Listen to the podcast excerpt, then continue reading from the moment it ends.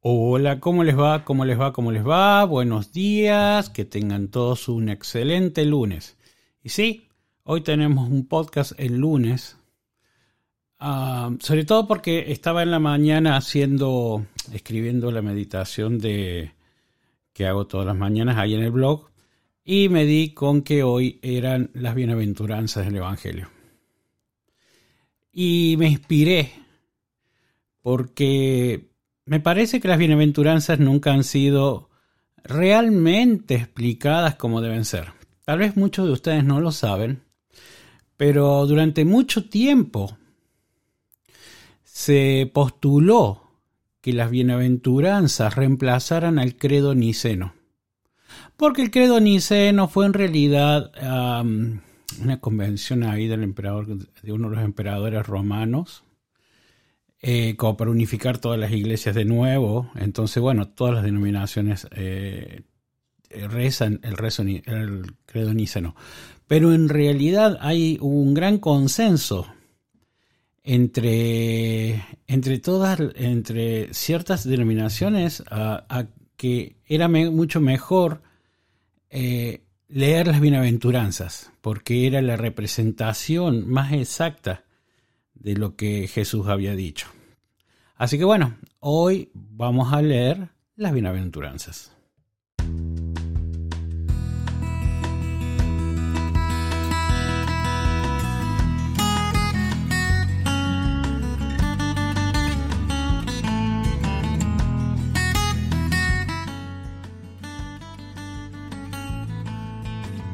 Y vamos a leer las bienaventuranzas empezando entendiendo de dónde vienen y cómo son.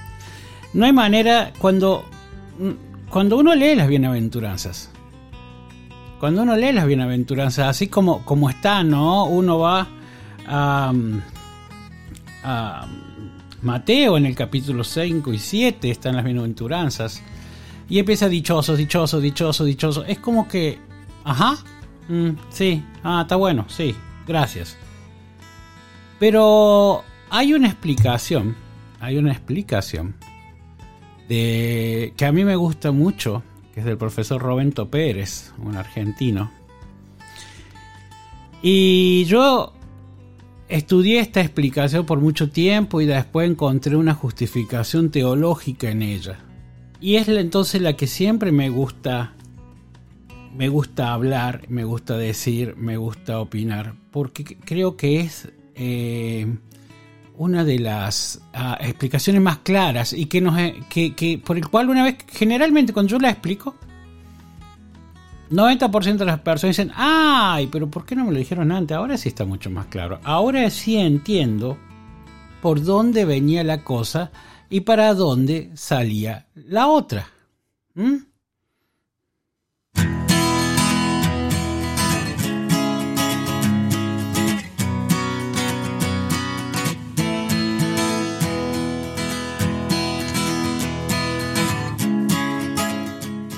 Y es que no podemos eh, ni siquiera pensar en hablar de las bienaventuranzas sin hablar, empezar hablando del Génesis. ¿Por qué tenemos que hablar del Génesis? Porque si vamos al Génesis,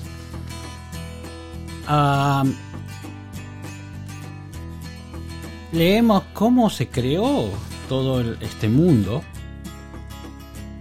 eh, en el cual Dios por diez veces dijo, y dijo Dios, hágase la luz, y dijo Dios, hágase esto, y dijo Dios, hágase lo otro. Y finalmente Dios crea, hace toda la creación, y nos entrega este orden natural para que nosotros lo cuidemos, para que nuestra felicidad este no en explotar como lo estamos haciendo, destruyendo, explotando, no, sino para que cuidemos. Yo siempre he dicho que así como en la vida tú te vienes sin nada siendo un bebé y sin nada, y te vas sin nada siendo un cadáver y sin nada, la tierra nos fue entregado para que seamos administradores. Así como tú en tu vida tienes cosas y si te viene este nada, si te vas sin nada, en realidad son administradores. Dejes lo que dejes. haga, produzcas lo que produzcas, de acá te vas a ir sin nada. Has sido administrador de estos bienes. De la misma manera tendríamos que tomar la tierra. Y a toda esa creación, esa primera creación de la vida, es lo que diríamos el orden natural. Toda esta hermosa creación, todo este planeta, todo lo lindo que tiene, eh, nos fue entregado el orden natural. Seguimos leyendo con la, por el Génesis, seguimos pasando hojita y vemos que poco a poco eh, pasa el, pecado original, el problema con Adán, y Eva, Adán y Eva se van, se forman los pueblos, se forman las tribus de Israel, se forma, se puebla la tierra, en otras palabras. Y poco a poco eh, el hombre va perdiendo esta conexión con Dios, va perdiendo esta conexión con Dios.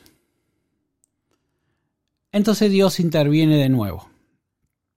Interviene sacando a su pueblo de Egipto y haciéndolo pasar, pasear por 40 años por el desierto de Sinaí, que iban y venían, iban y venían, iban y venían. ¿Por qué?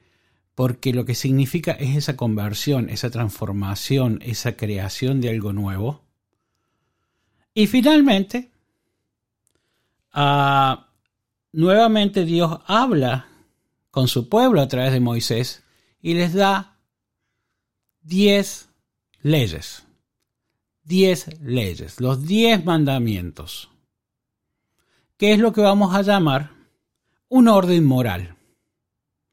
Dios dice, bueno, les di toda la creación, la están destruyendo, se olvidaron de mí, les voy a dar un orden moral para que vuelvan a mí.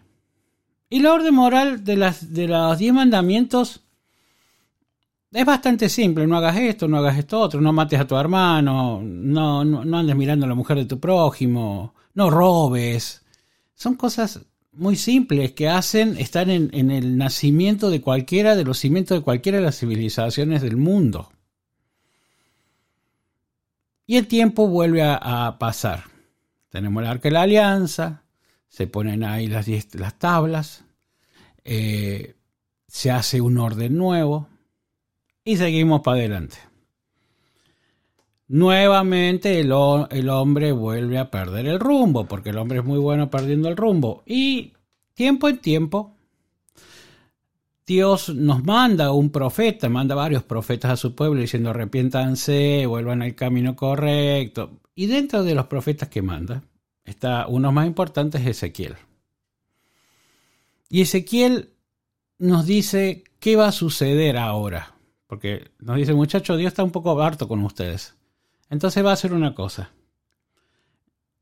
Les va a dar un corazón nuevo. Va a tomar ese corazón que, es de, carne y les va a dar un corazón nuevo donde va a habitar mi espíritu. Eso lo dice en el capítulo 35 del libro de Ezequiel, si quieren leerlo, que está muy interesante en Profetas, eh, les pondré en ustedes un corazón nuevo, no de carne, no, de carne, no de piedra, y ahí habitará mi espíritu. Ajá, ahora resulta que les dio un orden natural, lo destruyen. Les dio un orden moral y se quedaron en qué? Lo convirtieron en formas lo convirtieron en 633 leyes diferentes, que era la que había en el tiempo de Jesucristo. Pero se olvidaron del espíritu, se olvidaron de, se olvidaron de, de lo más importante. Se olvidaron, como, como yo a veces digo, ¿se acuerdan que a veces yo digo, ay, muchas veces se ha usado la teología para parcelar a Dios, para, para lotear a Dios? Bueno, eso es lo que han hecho también los judíos. Eh, se quedaron en las formas y se olvidaron el espíritu. Entonces, ¿qué hace Dios? Manda a su Hijo Jesús. Y viene Jesús. Y en el capítulo de Mateo 5 del 1 al 12, encontramos nueve, nueve mandatos, que no son exactamente mandatos, sino que son actitudes. Son actitudes. En esas actitudes es el nuevo orden espiritual. Y fíjense una cosa, aquí hay algo muy curioso. Si nosotros nos vamos a, la carta de San Pablo a los Gálatas, cuando San Pablo les muestra los frutos de las personas, o sea, los frutos del Espíritu, en qué se refleja que una persona eh, viva en el Espíritu de Dios, son nueve también. Ya no son diez como antes, ahora son nueve. Detrás de toda esta numerología ah, hay una enorme cábala, como le llaman los, judíos, la cábala, eh, la cual hoy al menos voy a... Hoy al menos, por hoy, eh, voy a pasarla por arriba y no me voy a meter ahí porque sería realmente largo.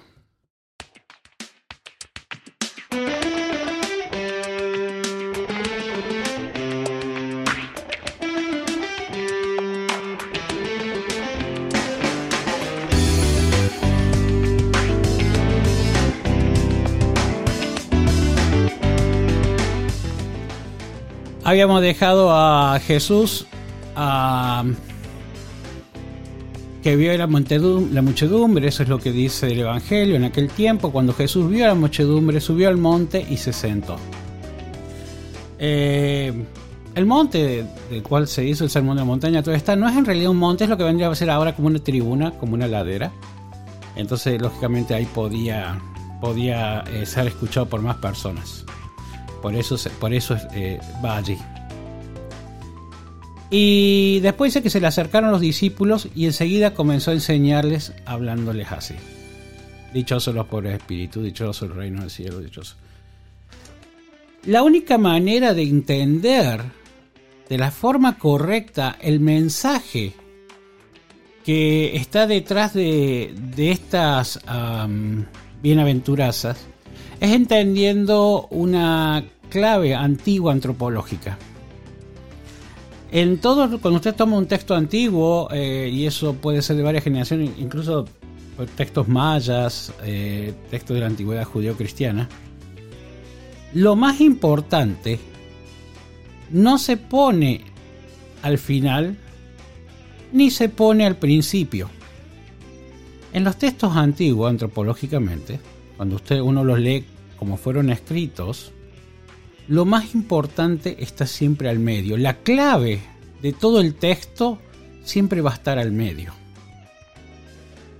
Y cuando uno lee las bienaventuranzas bajo esta sencilla eh, clave, uno empieza a entender que las nueve bienaventuranzas tienen cuatro cosas, cuatro condiciones que tienen, que, tienen que, pasar para que esto ocurra y si esto ocurra tienes cuatro consecuencias. Y visto de esta manera es brillante, es absolutamente eh, interesante porque podemos entender por dónde y para dónde pasa todo.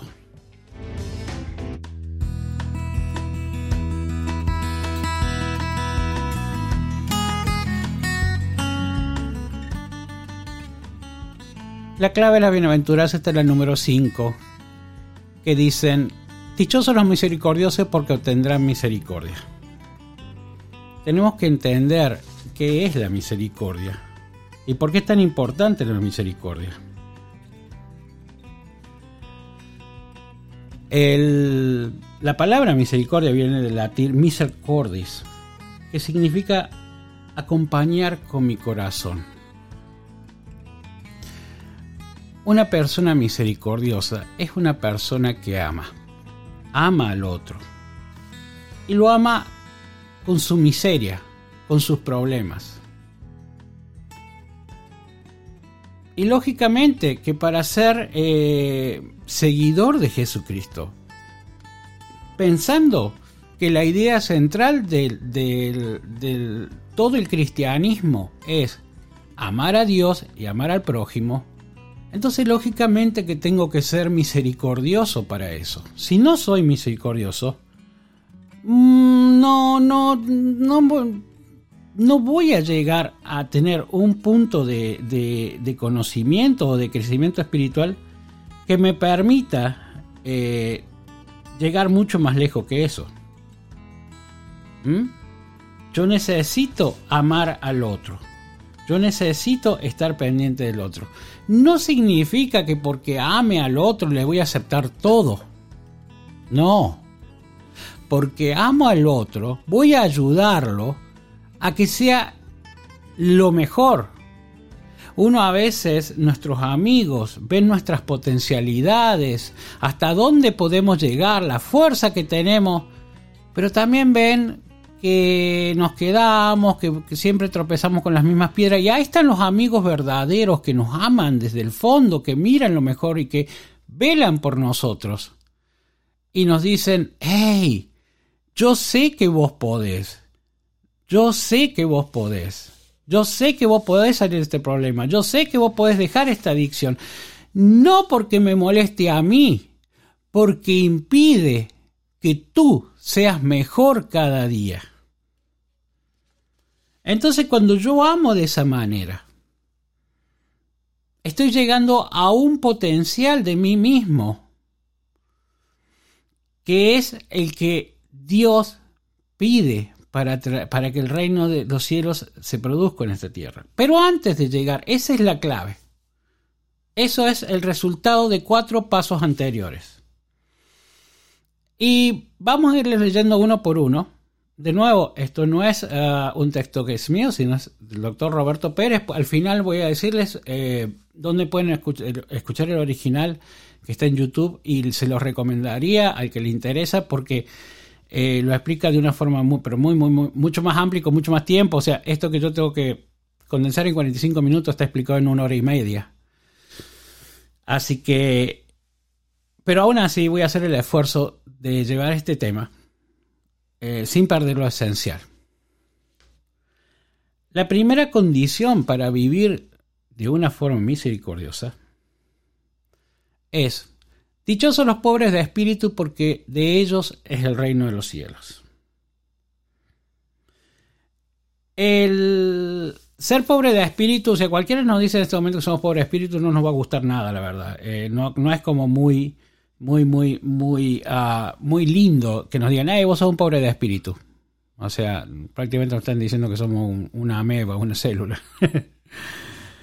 Pero para entender eh, el concepto de pobre espíritu, nos tenemos que profundizar en el sentido judío-cristiano de quién era el pobre de espíritu.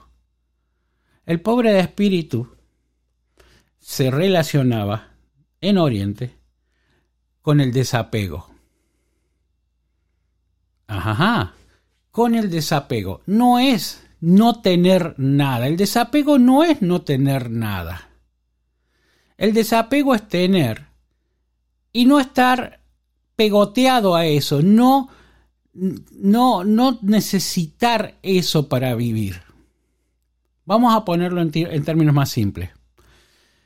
Yo puedo tener una Ferrari, manejar una Ferrari, pero a mí me daría lo mismo manejar cualquier otro carro, un auto mucho más económico o barato. Yo puedo tener uh, una pensión, o perdón, puedo tener una mansión, pero no, no, no estoy pegado a eso, no vivo por eso, no, no, no, eso no me, no, no lo necesito en mi vida. La persona desapegada es la que considera que todo es un medio para un fin, no un fin en sí mismo. No vivo dependiendo de nada ni de nadie. No es que no me interesa el resto, pero puedo prescindir. Puedo prescindir. Eso que decía por ahí Santa Catarina nada me importa, solo tú, Señor. Nada me, me molesta, solo tú, Señor. Centrar nuestra capacidad en no en cosas que podemos poseer sino en cosas que podemos lograr. ¿Ok? Y lograr en mí mismo, como persona, como, como alma que está en esta tierra, pasando y teniendo estas experiencias humanas. Entonces, cuando yo hablo de pobre de espíritu, hablo de una persona que está desapegada. Y si yo soy un pobre de espíritu, vamos a, vamos a, inmediatamente a lograr la otra condición que dice dichoso los mansos porque le darán la tierra. Claro, a cualquiera que yo le digo hasta momento que sea un manso seguramente me pega, o sea, no, no, no es algo eh, deseable. Pero, y la palabra mansedumbre prácticamente no la hemos usado hace muchísimos años que no se usa.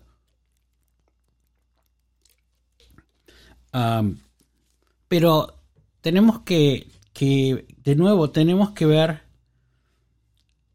a qué, a qué hablamos. ¿A qué hablamos cuando hablamos los mansos? Los mansos, cuando se habla en los textos antiguos de mansedumbre, se habla de personas que tienen quietud emocional. Ah, interesante, ¿no? ¿Cuántos de nosotros vivimos sin quietud emocional? ¿Cuántos de nosotros vivimos de una forma reactiva, que no terminan de, de, decir algo que, ¿qué? Ya saltamos que estamos siempre eh, esperando a ver de dónde viene el próximo cachetazo, que estamos siempre con los cañones listos para abrir fuego por las dudas que alguien nos diga algo sobre nosotros, sobre nosotros que algo hace, por, por nuestro trabajo, por lo que sea. Si alguien viene y nos critica la más mínima cosa, estamos listos para saltar. En cambio, cuando tú eres un, manso, cuando tienes mansedumbre, tienes quietud emocional has aprendido a tratar y aceptar tus emociones con amor, suave, tranquilamente, y a no dejarte llevar por ellas. Y a no dejarte llevar por ellas. Entonces, tenemos esta quietud emocional que nos abre la puerta a la libertad de apreciar un montón de cosas que muchas veces dejamos de lado por culpa de nuestras emociones. No, a veces parece que no, no, nos, nos centramos dentro de un fuerte, alrededor nuestro construimos enormes paredes para que las emociones, lo lindo, lo bello, lo dulce, lo suave, no nos llegue. Nos sentimos a veces incluso eh, que no lo merecemos. No nos queremos lo suficiente como para decir yo merezco lo mejor, sino que nos quedamos en eso de que no, no, no, a mí no me puedes pasar cosas buenas. Yo lo, he escuchado muchas veces. Ah, padre, a mí no me pueden pasar muchas velas porque yo soy mala. No, usted no es malo, quiere hacer un poco más.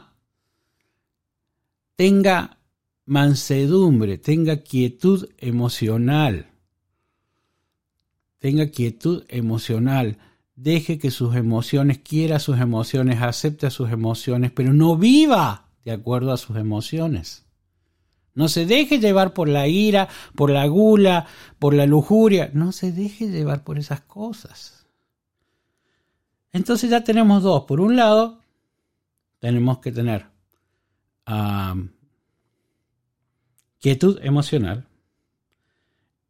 y por la otra tenemos que tener desapego. La tercera dice, y esta, esta, dichosos los que lloran porque serán consolados. Uy, no, no, padre, para un poco, ahora me viene a decir que hay que llorar, hay que, hay que sufrir. ¿Se acuerdan? Para los que tenemos 50 años, como yo que tengo 56 por ahí, que nos decían esa mala catequesis de los 60 y los 70 que nos decía que esta tierra se vino para sufrir, para llorar. Y cada vez que yo veo las Semanas Santas, eh, por ejemplo en, en, Sevilla, en España, con toda esa carga de sufrimiento y dolor, piedad, Señor, pecamos contra ti, y yo soy un pecador que no me merezco nada. Ah yo leo esto y digo que a veces a ciertas denominaciones todo lo que han hecho por nosotros fue convertirnos en sufridores profesionales, en personas que son especialistas en sufrir y en que nos duela y en que sea terrible, pero nada más. Y cada, en la Biblia, cada vez que se habla de, llanto, se lo, se lo habla eh, en algo totalmente diferente. El llanto, cuando alguien llora, es la señal de humildad. Es la señal de que no puedo solo. Es la señal de que Dios necesito tu ayuda, esto es más grande que yo. Es la señal de que reconozco mis límites. Es la señal en que me planto y digo necesito ayuda porque solo no puedo. Porque si yo me quedo en que los que lloran serán consolados, suena muy bonito. Pero no es así. El que llora está reconociendo que no puede solo. Está arrodillado frente a Jesucristo diciendo necesito tu ayuda. Necesito ayuda. Tocó fondo, se dio cuenta y ahora está listo para que alguien lo ayude, para que alguien se acerque a él, le tienda la mano, sea misericordioso con él y lo ayude a salir. Hace eh, dos, años, eh, una persona, yo estaba en mi oficina y vino y se sentó y, así, o sea, ni siquiera tocó la puerta, solo abrió la puerta y se sentó delante mío, se desparramó completamente y me dice, padre, yo no doy más. Yo necesito ayuda, yo estoy listo para entrar a una rehabilitación. Y preguntándole quién era, me dijo que eh, él había hecho droga de que tenía como 8 años Tenía 36, pero ya está, se terminó, tocó fondo. De aquí no pasamos. Lo que tenía ante mis manos era esto, una persona que lloraba y necesitaba, clamaba por ayuda. Estaba en su más punto bajo, estaba en su punto máximo humildad, estaba reconociéndose humano, humano, falible, porque todos fallamos, todos fallamos. Es donde aprendemos, es cuando fallamos, no cuando nos va bien. Cuando fallamos es cuando, cuando se nos vienen las cosas encima. Cuando fallamos es cuando nosotros empezamos a ver cómo y para dónde y por qué.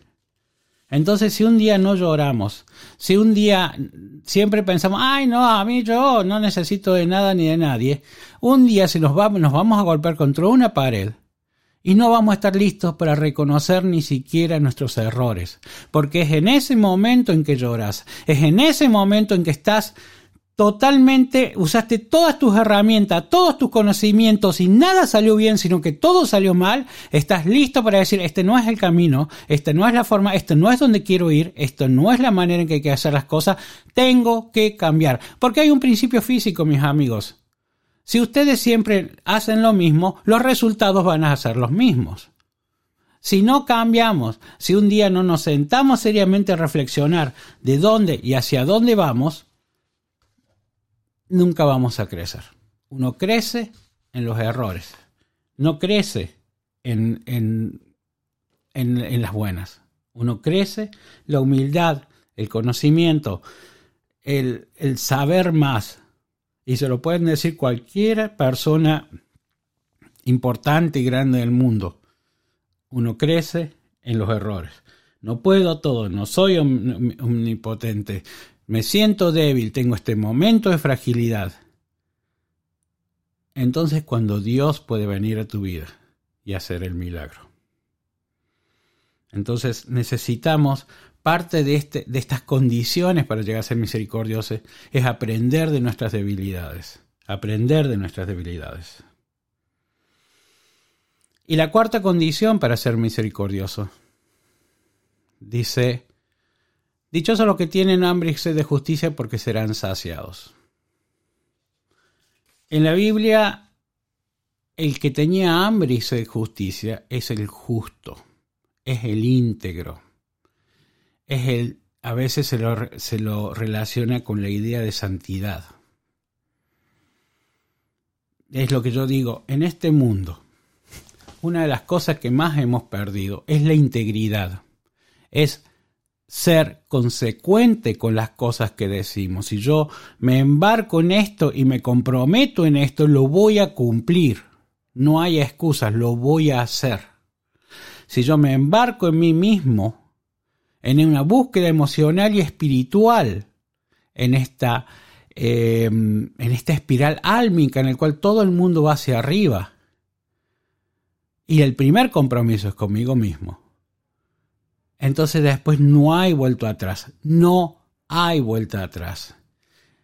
Y si yo tengo hambre, y si yo digo que yo soy desapegado, Y si yo digo que yo toqué, toqué ah, ya fondo y soy una persona humilde, y si yo digo que soy una persona que tiene inquietud emocional, lógicamente, como parte de ese descubrimiento hacia la misericordia, voy a pedir, voy a tener hambre de justicia, no solo para mi situación, sino también para la de mis hermanos. Estas cuatro primeras cosas, fíjense que lo que logran es tener una aceptación total, no emocional, de nuestra realidad y de la realidad de nuestros hermanos. Es así.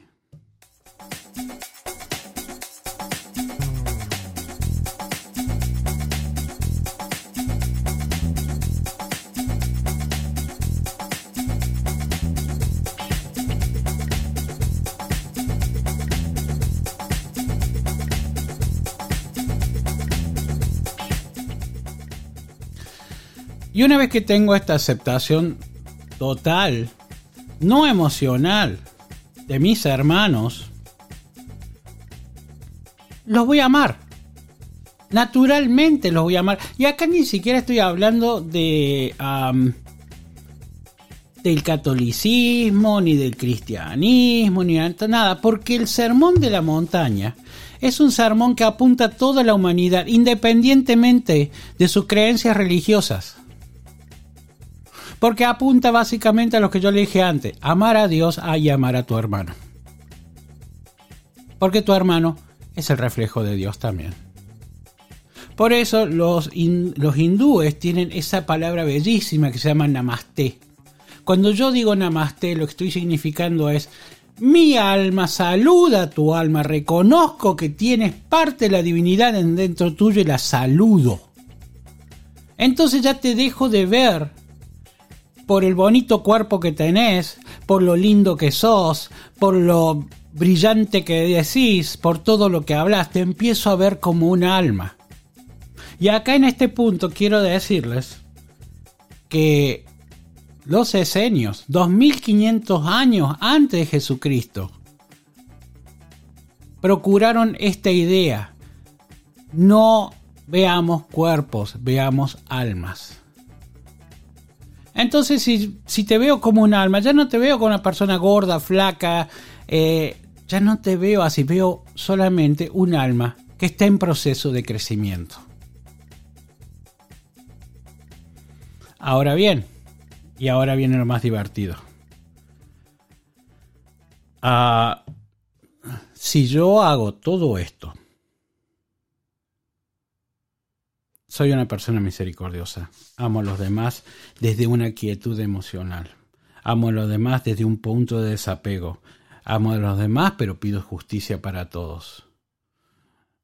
Amo a los demás y sé, voy a poder entender a las personas que fracasan, a las personas que les va mal y a las personas que les va bien. A todos, todos van a estar dentro de mi, de mi universo que percibo, ese universo que percibo alrededor mío, en el cual no va a haber ningún tipo de filtro, solo lo percibo, solo lo percibo.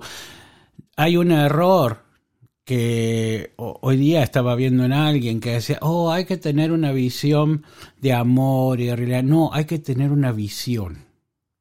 Punto. Hay que aceptar la realidad desde el punto 1 hasta el punto 150. Todo, bueno, malo, menos malo. No puedo dejar que mi primera reacción sea emocional. Dejo desde un punto de vista de quietud. Buda decía algo muy interesante. Buda decía que si los humanos pudiéramos estar concentrados y observando la realidad solamente 60 segundos, un minuto, sin desconectarnos por alguna cosa que nos, lleve a algún pensamiento que llegue, seríamos santos. Entonces, tal vez la capacidad de ser santos, hermanos, es dejar que el amor se manifieste a través de nosotros, sin que nosotros intentemos llevar el amor a ninguna parte y sin intentar tomar ventaja de ese amor que damos a los demás. Solamente desde un punto de quietud emocional, proyectar el amor. Y entonces si hago esto, ¿qué va a suceder? Ahora vienen las consecuencias de esto. Dichosos los limpios de corazón porque verán a Dios. Ah, en un tiempo, y, lo cuenta también Roberto Pérez de una forma muy graciosa y yo también, a mí me enseñaron que los limpios del corazón eran los que no nos masturbábamos. Era una enorme eh, herramienta de presión psicológica para evitar que nos masturbáramos durante la adolescencia, porque entonces no eras limpio de corazón y casi seguramente ibas a parar al infierno. Era horrible sentir esa presión de que si no era un limpio corazón, entonces estaba fuera, estaba fuera de, estaba fuera de las ligas, me tenía que ir a confesar para ser nuevamente limpio corazón.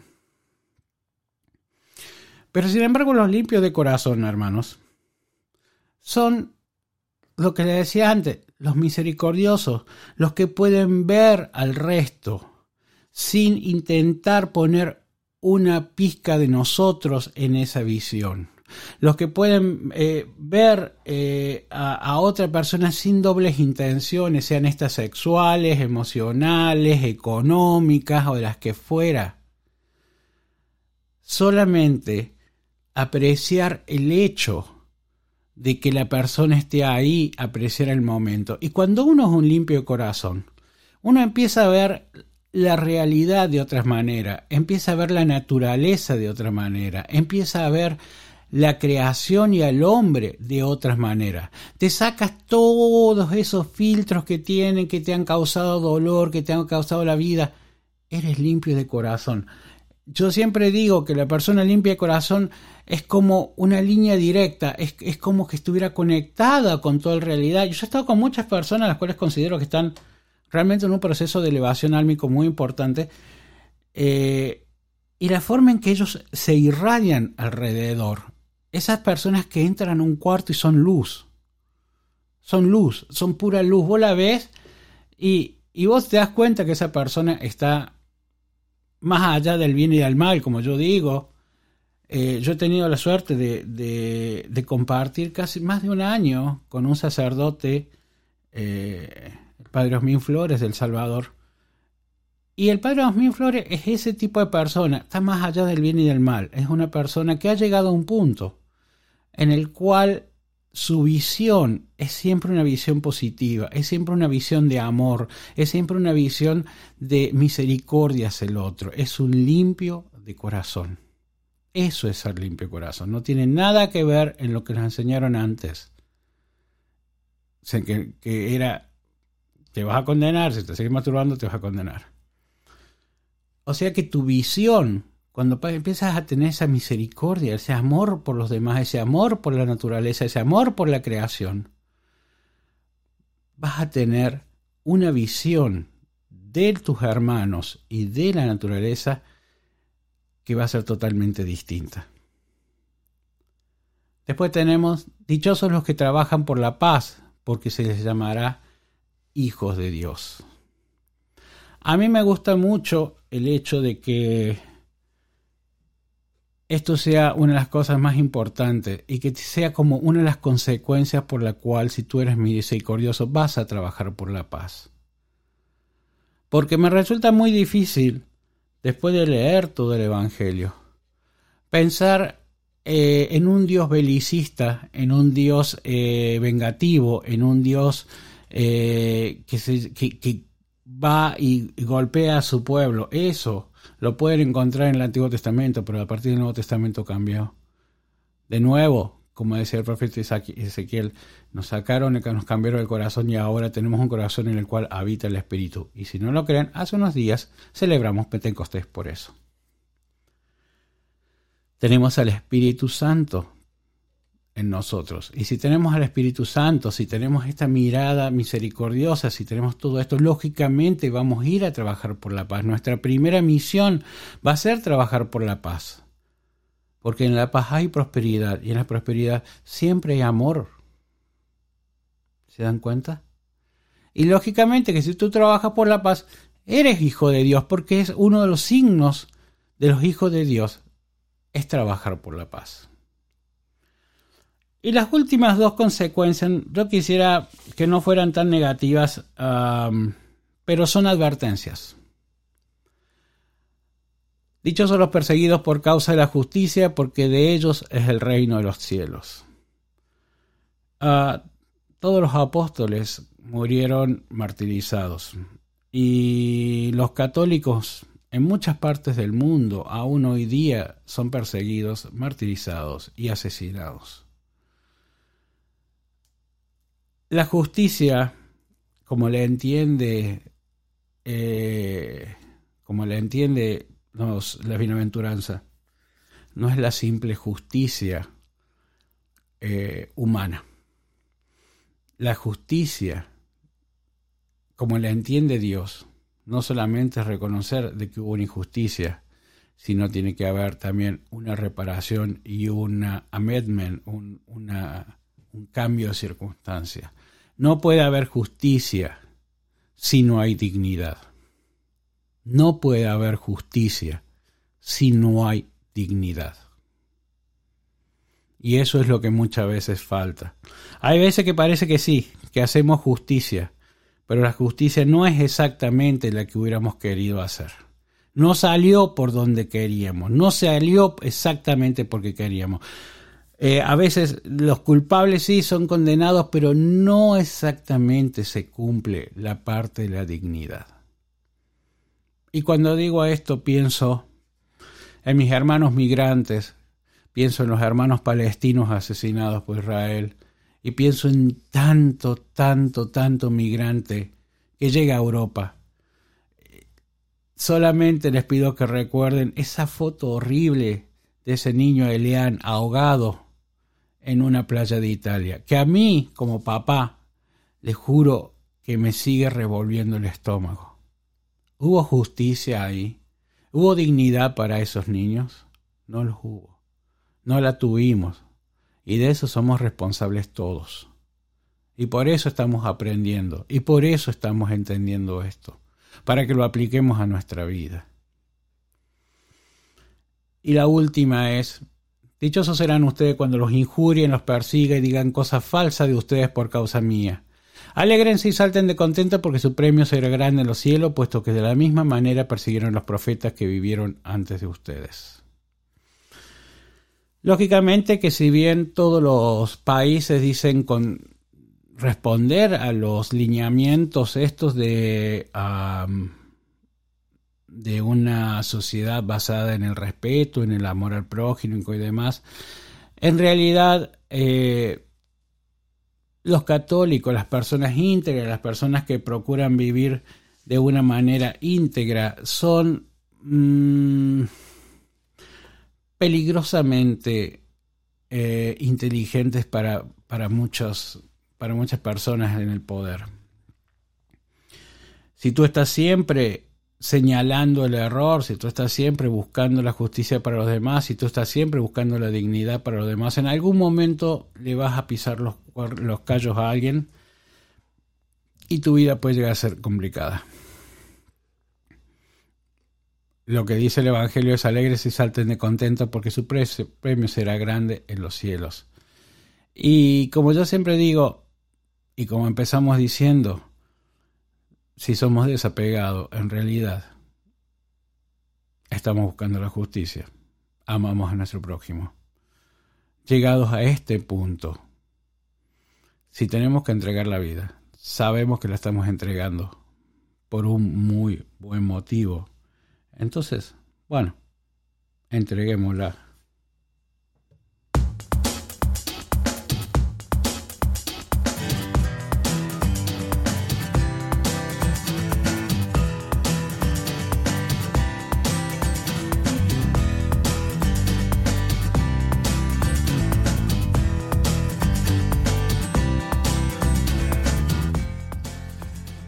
esta forma muy sucinta y así muy, pero después digo, extremadamente concentrado, hemos repasado eh, la explicación sobre las nueve bienaventuranzas del profesor Roberto Pérez, el cual les aconsejo en buscar su video en YouTube, se llama Las Bienaventuranzas, Roberto Pérez, y les puedo asegurar, es una hora y media, es una conferencia deliciosa y uno aprende muchísimo, muchísimo, muchísimo. Pero yo he querido dejarles un pequeño resumen que les despierte un poquito el un poquito el espíritu, un poquito lo que pensamos, un poquito lo que puede ser, un poquito lo que va a pasar.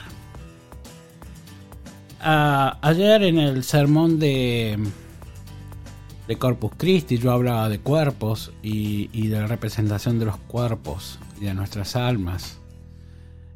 Y el domingo que viene eh, vamos a hablar un, un, poquito más todavía de esto, pero entre medio tenemos este Evangelio delicioso que nos enseña cómo llegar a ser mejor cada día. Este es realmente el camino de la santidad. Este es la receta. Esto es lo que hay que hacer. Y espero que les ayude en la, en, la elevación de cada uno de ustedes. Espero realmente que les ayude y, y que les haya servido.